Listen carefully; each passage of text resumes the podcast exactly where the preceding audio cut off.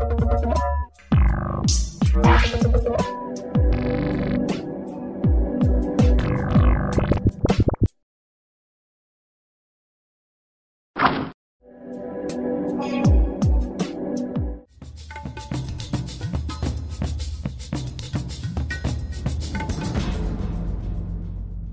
现在收听收看的是《灿烂时光会客室》，我是节目主持人管中祥。灿烂时光会客室呢，是由公视新闻一体中心 PNN 公民行动影音记录资料库以及灿烂时光节目联合制播的视讯跟音讯的节目哦。我们在每个礼拜天晚上的九点半呢，在公视新闻一体中心 PNN 的网站上面会进行直播，之后会在公库的网站上面来跟大家做后续完整的播出。今天的节目当中呢，要来跟大家谈一个话题，而这个话题在前一阵子，其实在呃媒体圈，其实或者是所谓社运。圈了，好小小的一个波澜，但是不会太大，因为恐怕关注人没有太多。这个就是所谓的独立特派员传出要停播的消息哦。那我们今天跟大家邀请到的是公视有话好说的制作人，同时也是节目的主持人陈信聪，一起来跟我们谈这个话题。信聪你好，哎，钟祥你好，大家好。呃，可以稍微跟我们讲一下这个独立特派员这个停播哦，这个挂号了，因为好像还没有真正要停播。这个停播的风波到底是怎么回事呢？我有几个讯息，可能现在先厘清了哈。到目前为止。独立特派员并没有要停播，那他是在明年一月一号，其实大概就是两三个礼拜之后，会改成礼拜天早上十一点，从原本的礼拜三晚上十点，然后改成礼拜天早上十一点，所以它时段有调整。可是现在传出来的讯息是说，这调到礼拜天早上，那也不是说永久这样调，因为如果未来三个月表现还是不如预期的话。恐怕还是会有面临停播的这个危险，所以这个是现在的讯息。嗯，那之前传出来停播，当然主要是因为由独立特派员的制作人，他包括公开在脸书上也谈到说，上面所谓的上面可能指的是新闻部经理或者总经理或者董事会，然后要求因为所谓的收视率表现不好，所以要求他们就是停播下架。那这个讯息出来之后，就有一些讨论。因为到目前为止，比较新的一些状况是说不停播，但是延到礼拜天早上十一点去播出。但是这还是一个比较看守的一个情形。呃，在礼拜天的时候，其实公共电视的这些新闻部的同仁呢，其实也召开了一个座谈会嘛。可以告诉我们，这个座谈会为什么会发起？那这个发起跟这个所谓的独立特派员停播这件事情有什么样的关系吗？所谓的停播这件事情？呃，当然是因为有这样的一事情，所以我们几个制作人，包括我，包括我们的导的余丽萍，包括我们纪录片的导演柯金元，然后包括陈庆忠，也包括呃陈庆忠是我们的导的基层记者，那也包括 PNN 的制作人吴东木，我们就聚在一起聊聊聊，那到底该怎么样去讨论这件事情？主要的一个讨论是说，有没有可能因为个别的董事或是整个董事会对单一的节目有意见？那么总经理就必须被迫的说，哎，那你这个节目就停下来。就对我们来讲，这是违反治理或是违反所谓的新闻独立的原则。对。可是因为其实有一些讯息都不是很明确，就究竟是不是董事会或个别的董事下令，又或者是说是总经理的意志，那这部分都不是很明确。所以我们想说，那到底我们这些所谓的基层的在执行新闻节目的人，到底该怎么面对这件事情？谈了谈，有时候要发个声明，有时候要再来讨论。那也有谈到说，那是不是我们就开一个比较大的，就制度面来谈？因为其实我们会面临到，包括有话好说已经快七年，那包括 PNN，包括我们的岛已经十多年，没错，每一个节目都做了很久了哈。很久有一个意义是说，它其实可以建立跟观众的互信的或者是了解的一个一个一个基础，可是它也会面临到所谓的发展瓶颈的问题，节目遇到一个无法转型，或者是陷入一个僵局。那也许是收视率，也许是节目的一个定位发展，也许是大家的工作属性的怠惰也好，或者是那个那个被制约的这个观念也好，所以常常会说，哎，这个节目好像该停或是该改。那常常会因为说，哎，你不可以对我指指点点啊，这是新闻独立自主啊，所以这中间就会有一个隔阂出来，所以它必须被打破。就是如果节目做的不好，那你就必须改。那改不了，你就必须停，必须下架，这是很自然、很健康的状态。可是该怎么改，那个意见该怎么下，所以这部分有一个很大的一个空窗，所以说必须要再讨论。所以我们就说，那来办一个类似座谈会的东西，那把外面比较关心公事或者是一些观众或者一些学者，那也请公司的董事，那包括所谓的公司董事会里面有一个新闻工作小组的召集人，也就是江雪颖，然后另外我们的总经理、新闻部经理，那还有像直接面对的像独立特派员的制作人、记者，还有其他希望能够。介入或者是影响公事的这些民众，都可以一起来谈一谈。如果公事新闻真的不好看，那怎么办？那谁来决定好看不好看？用什么样的标准？那如果真的不好看的话，啊，该怎么样？用什么样的依据要求他改进，或者是让他死掉？那这是我们其实办这个座谈会主要的一个想法，然后是不是可以有一个制度性的一个讨论？呃，新创告诉我们这个这个礼拜天的这个过程呢，也许你们会有一些结论了。不过我想这个结论我们待会再继续谈。我想要再回到一个更源头的地方，呃，其实蛮有意思的。你说公司的很多的节目做了蛮久的，哈，那包括我们导都十几年，或者是像呃这个有话好说也大概六七年的历史哦，做那么久，其实呃，也许是因为节目好，那也许是因为没有竞争的对手，或者是甚至可能在某种的公共的保障之下，它其实还是持续的这种在这个荧幕上面可以被看到。那所以这涉及到一个所谓的上下架的机制，或者是在公示节目里面所谓的淘汰的这个机制哦。那当然，独立特派员也凸显了这个问题。可不可以请信通告诉我们，现在目前公共电视对于这些节目是不是有什么样的上下架的机制？什么样的状况之下，这个节目可以持续的来播出？当然，它收视率好，这当然没有问题。可在什么样的状况之下，这个节目它可能必须要面临检讨甚至停播的命运呢？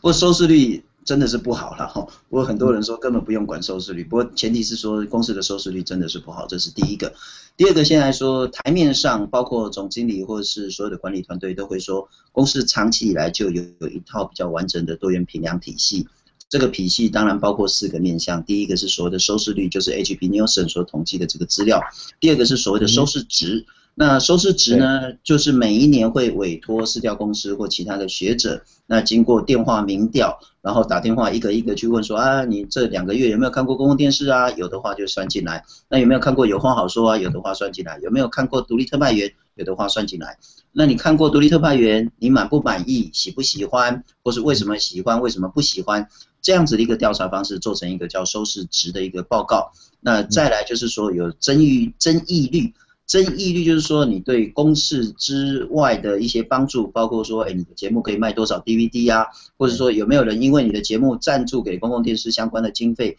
又或者是说你有没有其他的对公视有直接或间接的帮助，这叫争议率。那另外还有一个叫影响力啦，哈，那影响力说你有没有得奖啊，或者说你能不能举出什么样你这个节目存在的意义价值，对谁造成了什么贡献？所以经过这四个指标，也就是收视率、收视值、争议率跟影响力，来去判断说到底这个节目整体表现好或不好。如果说他每一季做这样子一个评量，如果说连续三季你都是掉到最后五名的话，那你可能就会面临到说你要不要改？那你怎么改？改了之后有没有用？如果你改了之后长期还是没有用，可能第四季、第五季、第六季，你可能就会面临到说总经理要做一个决定。要让你继续活下去，或者是说就把你砍掉。可是这中间有一个比较微妙或者是空白的地方，是说最后决定要留或不留的全责是在总经理。嗯哼，就是说，譬如说那个独立特派员，这也不怕家丑外扬哈。独立特派员另外就是说，哎，不，每次最后五名不是只有独立特派员啊，有话好说也常最后五名啊，那南部开讲也常最后五名啊。那那个所谓的新观点，因为后来在今年就要停掉了，然后所以礼拜四就没有所谓的新观点。你们节目也就是说很容很容易最后五名不是吗？我们经常是最后五名。对，那我新闻部的节目也没有几个啊，所以新闻部觉得很冤枉，就是说，所以大家随便排排都会是最后五名。那经常都是新闻部的最后五名，然后。那我们怎么卖 DVD 呢？不过那个像我们的岛，他其实 DVD 卖的不错。可是谁要买有话好说呢？谁要买独立特派员呢？就是这个这样比较基准不太一样了哈。可是对管理部门来讲说没有啊，你每一次那个所谓的争议率，你不是表现最差的啊，因为他不是用只用 DVD 来销售来去看你。可是的确我们在所谓的上下档跟刚刚我们讲那四个面向的多元评量，这是两回事。也就是说，长期以来多元评量就只是去说，哎，你这节目好像有一些问题，可以怎么改，该怎么改啊，尽量去改。可是他没有跟说你上下档的机制挂钩，也就是说，像我长期是排名最后五名的，但是我没有被整个停掉。但是独立特派员呢，他就可以说，哎，那你就要停。也就是说，他并没有很清楚的依据啦，一样都是排名比较后面的，有些人停，有些人不停，所以大家会觉得说，啊，你这怎怎么叫机制呢？所以，可是这也不见得是不好，也就是说，让总经理握有所谓的最后的决定权。那因为这样子比较权责相符，因为最后你是下决定的吧，所以你要负责嘛。可是现在独立特派员的一个最大的尴尬，也就是在前天礼拜天的那个座谈会，比较一个明确的讯息，就是现在好像有一个人死了，或是要死了，就是独立特派员。他之前是传出来被下架，可是后来是说现在是延到礼拜天。啊，现在我觉得是叫安乐死啊，哈，就是说现在是那个安宁照护的阶段。嗯嗯。那问题是，呃，留下查看。那有人死了，或是有人被砍了，但是没有人砍他，没有没有加害者。董事会说呢，他从来不会对单一的节目去指指点点，更不会要求单一节目所谓的下档。嗯哼。总经理呢，在座谈会上一句话都不讲。那之后，新头壳的记者林宇佑也去问了总经理，那总经理也不发表任何意见，他说你去问新闻部经理。那新闻部经理呢，也不表示意见。那独立特派员的制作人跳出来说啊，我不会空穴来风，明明就是有人下令要停这个节目。我的意思说，那我我我不会针对任何人，但是我想讲的就是一个制度，也就是我们现在是权责不符的。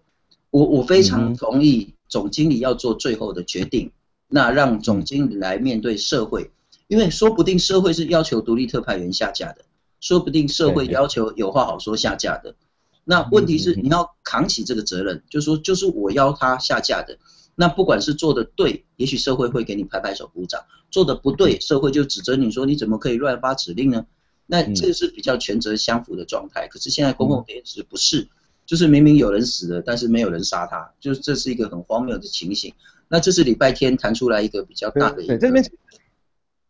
嗯，这这其实是一个蛮蛮有意思的，就是说它有制度，但是到底谁是真正的决策者啊？其实好像跟这个制度未必有明确的关系，就是好像这个制度有筛选出了某一批人，然后某一个某一类型的节目是某一某一群的节目，可是最后的决定者似乎是总经理，可是在这个例子上面感觉又看不出来。但是我们回到这个制度的本身呢，就是我们看到有四种指标，这个指标似乎跟很多的商业电视台比较是多元的啊。可是我想要问的两个问题，第一个问题是说。这个指标适用于所有的节目吗？嗯，啊，例如说有些节目它本来就是做给老人看的，老人的人口本来就比较少，那你怎么可能去跟像这个呃爸妈酒很大这类型的节目去做评比？那即使是在新闻部当中，我们的导它的对象跟一般的晚间新闻的对象也是不同的。那所以这个在不同的评比上，不同节目当中会有评补上评比上面的差距嘛？这是第一个。第二个我想要问的是说。这样的一个节目，呃，这个评量很重要的是，它的目的到底是什么？是要让节目下架呢，还是要让节目做得更好？那如果是节目下架，那当然很简单，一翻两瞪眼。可是如果要让节目做得更好，那我要问的是，在所谓的停播的决定之前，公共电视内部有没有任何的一种所谓的激励的机制，或是改善的机制，或者是提供相关资源，让节目做得更好呢？周翔，因为你问的很多问题，我如果漏掉，你再帮我提醒我一下。第一个就是说，如果先从最后来谈，独立特派员，其实我所知道，其实这一年来，包括新闻部经理已经跟独立特派员制作人有蛮多次的一个沟通了哈。那其实就我们这节目来讲，其实新闻部经理之前的经理跟现在经理也都会跟我们做一些沟通。那或许这其实就是一个因为独立那个所谓多元评量，你表现不好，所以他就是说，哎，来沟通改进改进，这是一个机制，所以的确是有的。第二个，你最后第二个问题是说。它其实并不是多元评量，并不是上下档的依据，它只是一个参考。嗯、那可是你又谈到比较大的关键，如果它不是所谓的上下档的重要或是唯一依据，它只是要让节目改进的话，那这个多元评量有没有办法促成节目表现得更好？就我自己的看法是很难，因为说这回答你第一个问题，也就是说。多元平量是否可以适用在所有的，不管是爸妈酒很大、谁来晚餐、有话好说、独立特派员等等的所有的节目，理论上它就它的设计是可以的，因为它的收视率不是绝对的。譬如说我们的收视率，我也觉得很荒谬，我们的目标收视率是零点四一啊，讲难听的，我干了干了快七年，我也没有达到零点四一。零点是怎么出来的？是由董事会可能对公共电视有一个全年度的目标收视率，然后再由这个大的目标，譬如说董事会要求是零点二，那么。总经理或是管理部门呢，他就说好，那分配下来。那因为我这个是站着茅坑不拉屎嘛，哈，就是我是站到 prime time 的那个晚上八点黄金时段，所以我被要求分配的那个收视率是很高的，就是零点四一。那像是独立特派员还有我们的岛，他的目标收视率是零点三六，并不是说因为我们的岛表现的比我差，或者是说他的资源比我少，事实上他资源比我多太多，但是因为他是站在十点。那十点被分配到的收视率的责任比较低，就是零点三六，所以它是一刀切啦。它不管你做什么节目啦，反正它就说八点的你的目标就是零点四一，十点你就是零点三六，它是按照时段，不是按照节目的属性。啊，不是不是不是，所以那个没有意义。我的意思说，你定了一个目标，我永远做到死，我都做不到，那算什么目标？你知道，我现在表现比较好的可能是零点二出头一点点。就是那个是要靠那个所谓的那个像是黑心油事件啊，或者是国民党大败啊这种特殊事件，我才可能达到零点二多。那问题是我做到死，我都不可能零点四一啊。所以你定你那个多元评量对我来讲没有太大意义，就是我无法改进。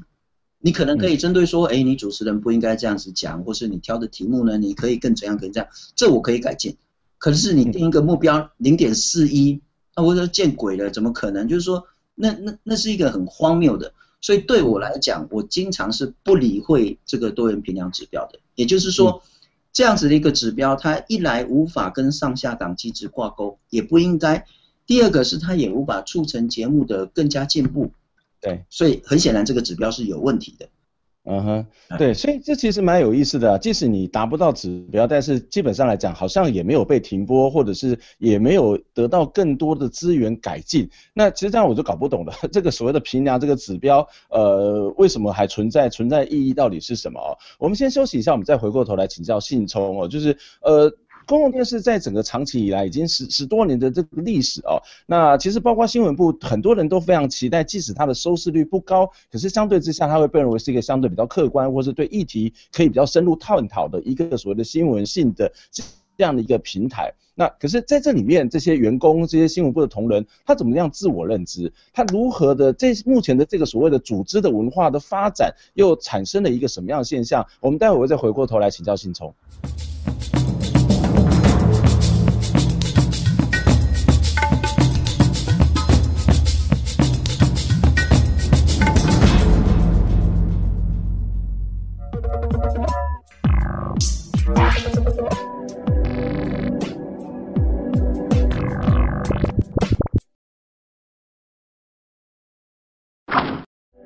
thank you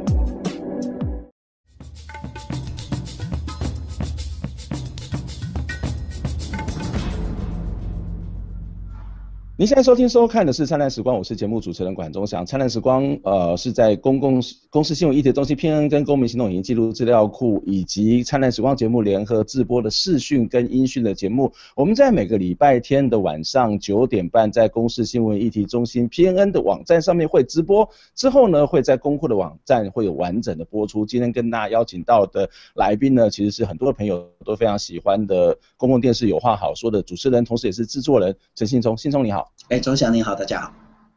我们刚刚谈到了公共电视的一位这个独立特派员所引引发出来一些相关的争议，我们才知道哦，原来公共电视里面有一个叫做多元评量，这多元评量其实跟这个节目的上下架是有比较大的关系。不过刚刚你也跟我们分析了，其实未必有很直接的关系，而且或者是说它最后发生一个所谓权责不符合的这种状况哦。可是我想要问的是说。呃，我我我记得多年前我曾经也在公共电视有比较多的参与，当时其实是常常会有一些公共电视新闻部的一些讨论啊。我在想一件事情，如果说内部有很多员工的这种相关的讨论，这个讨论包括怎么样让节目做得更好，或者是甚至所谓的教育训练的这样的一种机制的话，我们刚刚谈到的一些节目的品质的问题、收视率的问题，或者是呃上下架的问题、多元评量问题，是不是？就是某种程度上面，它可以是回应或者是解决的呢？我觉得或许你要谈的是说的公司，不管是管理文化的问题，或是每个人自己在这样子一个公共媒体工作的一个心态，或者是呃官僚的这个问题了。我没有办法代表任何公司的员工，我连代表我这一组的同事恐怕都没有资格。但是也许我就自表自报一下，因为我的处境会很像很多公司员工的处境，我会觉得自己工作的 loading 很大。我会觉得劳逸分配不均，一样都是制作人，为什么我的那个工作 loading 这么大？那我会觉得我的薪水比别人少很多，但是我很想在这个这个位置上有更好的表现，我很想去尽力的把新闻或是节目做得更好。那我想休假，那我认为这份工作是很稳定的工作。只要我不犯错，不会有任何人把我从我这个位置，或者是把我从公司踢出去。嗯，那我的这样子一个自表或自报，我觉得是相当程度反映比较多公司员工的一个复杂矛盾的一个情形是，相当程度这是一个官僚化的组织，也就是说，基本上你看到，特别是在新闻部这十年来，那个流动率是非常非常低的。每个人进来之后就不走，每个人卡到一个位置，好的位置之后他也不走，这是一个。第二个是说内部还是有很强的想要做好新闻的这个动力。那可是问题是在这两股力量相互纠结的情形下，大部分的时候是那个保守反动官僚的这样子一个力量获胜。也就是说，你可以看到像是这几年来公司新闻部很少去讨论新闻。大家就把它当成是一份工作，那也许早上一条线。以前有的那种所谓的内部的讨论机制，这几年也看不到了吗？呃，所谓的机制是没有了哈，就是说，如果是制作人的话，我们就是每个礼拜四有一个制作人会议，那谈的大部分都是行政上的一些布达的一些讯息，也没有说针对特单一事件。举一个例子，譬如说独立特派员去那个。报道了台南市的那个铁路东移这这个报道，对，那这个被申诉了。然后像徐世荣徐老师，他也在网络上对独立特派有非常多的批评。那南铁的这些相关的民众也来公示抗议。嗯哼。那但是在新闻部内部有没有讨论呢？显然是没有啊，至少至少在制作人这个层级上，并没有公开的在制作人会议上把这个袋子拿出来看，说哎，到底哪里有争议，该怎么处理？没有。那也就是说，现在是交到交到所谓的申诉机制去，申诉申诉委员会那个地方去处理，而不是内部有一些内部没有没有直接面对面的这样子一个讨论。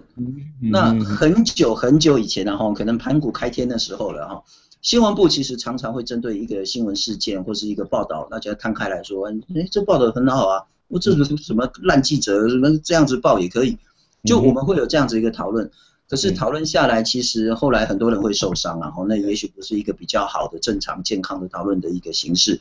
但是那个讨论的气氛是有的，但也没有所谓的机制，也就是那是一个文化的问题。那这几年下来，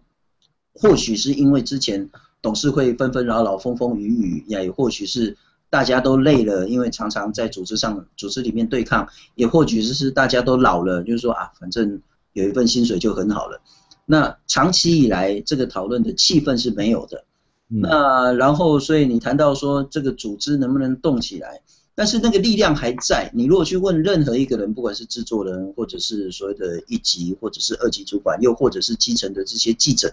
大家其实都是很想把东西做好。那只是说现在没有一个东西是把这个力量整个往上拉。那我说实在，我在礼拜天也谈到说，其实包括我，包括丽萍，包括柯金源，包括吴东木，我们其实是希望说可以建立一套，因为我们之前在所谓的国光石化有一个石化周，那个合作经验是很美好的。那我们是希望说，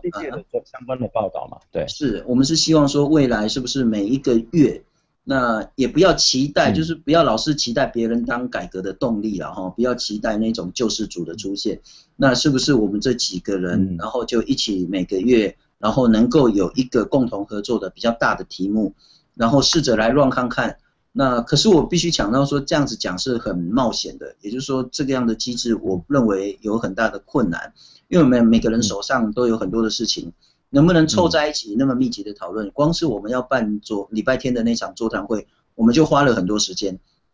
那我们有没有能力再去透过自己内部自动自发的去处理一个合作性的一个大议题？我认为风险或者是困难是很大的。嗯，那试着做看看。可是你可以看到说，其实内部有这个力量会出现。那在制作人这边，可是，在记者这边是不是也可以有这个力量？目前那个那个那个管道或机制是看不出来的啦。那大概现在的内部的情形是这样。可是这个这个是一个蛮好蛮好玩的一个现象，就像一个活泼的灵魂藏在一个老的躯壳里面啊。那当然，如果这个活泼灵魂它能够去突破这个老的躯壳，也许这个老躯壳会活得起来。但是它有可能被这老的躯壳整个限制住，而且比较担心的是，后面来的人他就以为这是老躯壳，完完全忘记这个躯壳里面曾经有过活泼的灵魂。我觉得这是一个蛮有意思的，虽然我们看到新闻部的同仁有这样的一个意识，或是有这样一种想法，其实，在当天的座谈会上面，其实也有董事，也有节目部的呃新闻部经理，也有总经理，那他们看到你们这么热血，想要去做一些改变，我我不晓得他们在现场的回应是什么，因为这不见是这不是一个单纯的一种员工的自发，而是因他应该是在一套的管理机制里面一个非常重要的一种激励的效果跟能量，不是吗？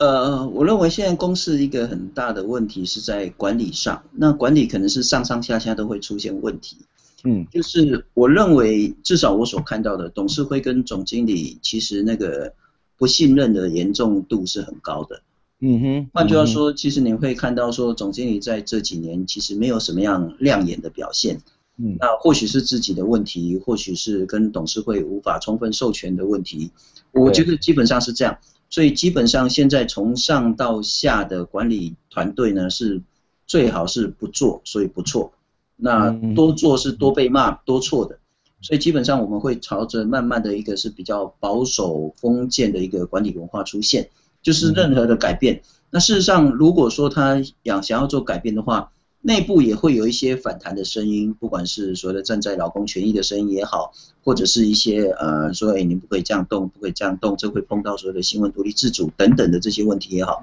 所以你在公司要做改革是很困难的。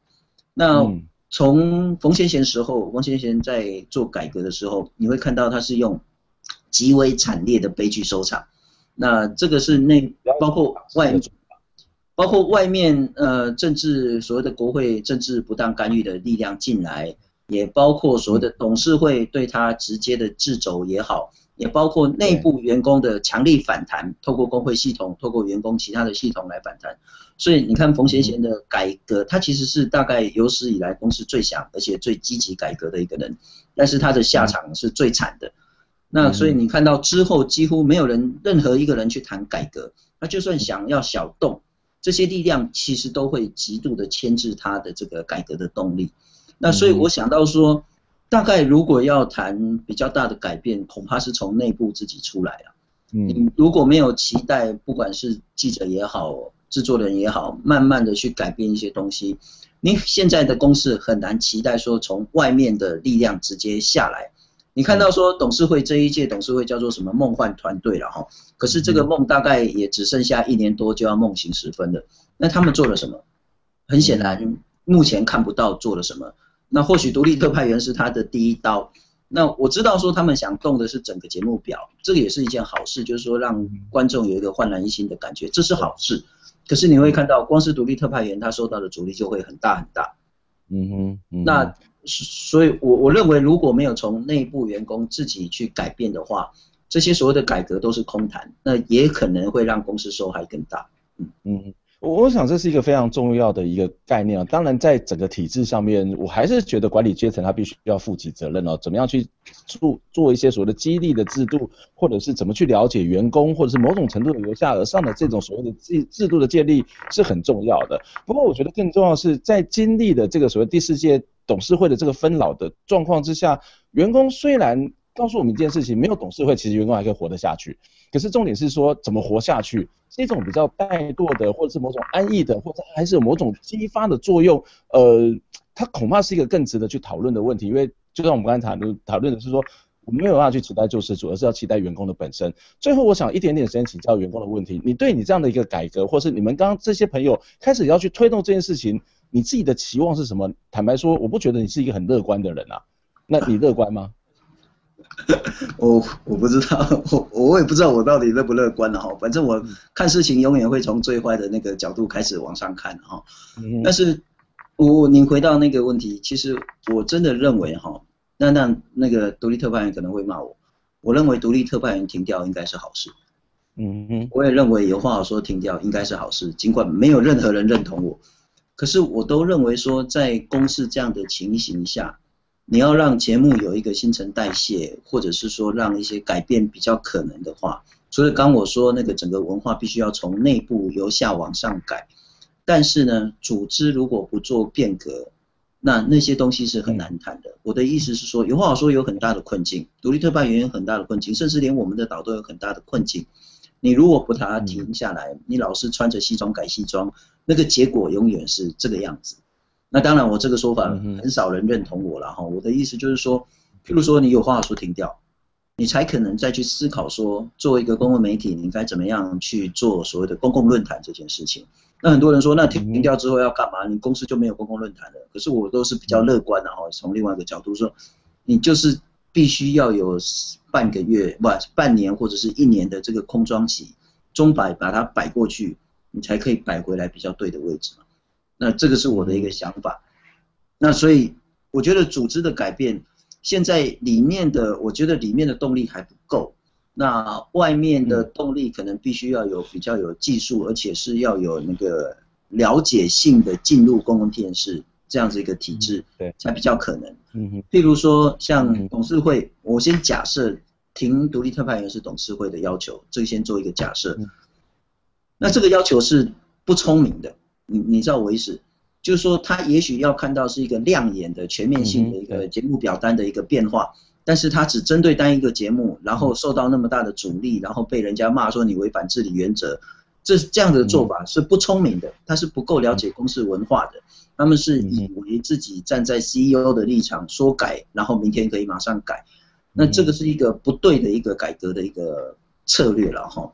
那可是有没有比较好的策略？其实他应该在做更多的一个沟通。我还是认为新闻部或者是在节目部，甚至制作部或其他部门，都有很多想要改革的这个声音。那可是现在是四处散落在各地，那就是各自在那边不管埋怨也好，或是期待也好，但是这个力量没有被拉上来，这是一个比较大的一个困境。嗯哼，我我想从我的角度，或是我还是觉得。董事会或是管理阶层，他要负比较大的责任，但是这个责任并不是说一个纯粹的商业机构的 CEO，然后我自己去做的决定是一种明快或者是一种有效率的这种做法。更重要的是说，公共电视我还是强调它是一个非常重要的内部民主的过程。有些事情不见得要快，但是如何的精确，如何的这个经过互动，如何的让鼓动大家参与，我觉得它还是更重要的一件事情。今天非常谢谢陈信聪来接受我们访问。我也希望下次我们再跟信聪能够更多的谈论，来了解公共电视的议题。呃，我们节目到这边结束，谢谢大家，我们下礼拜空中再会，拜拜。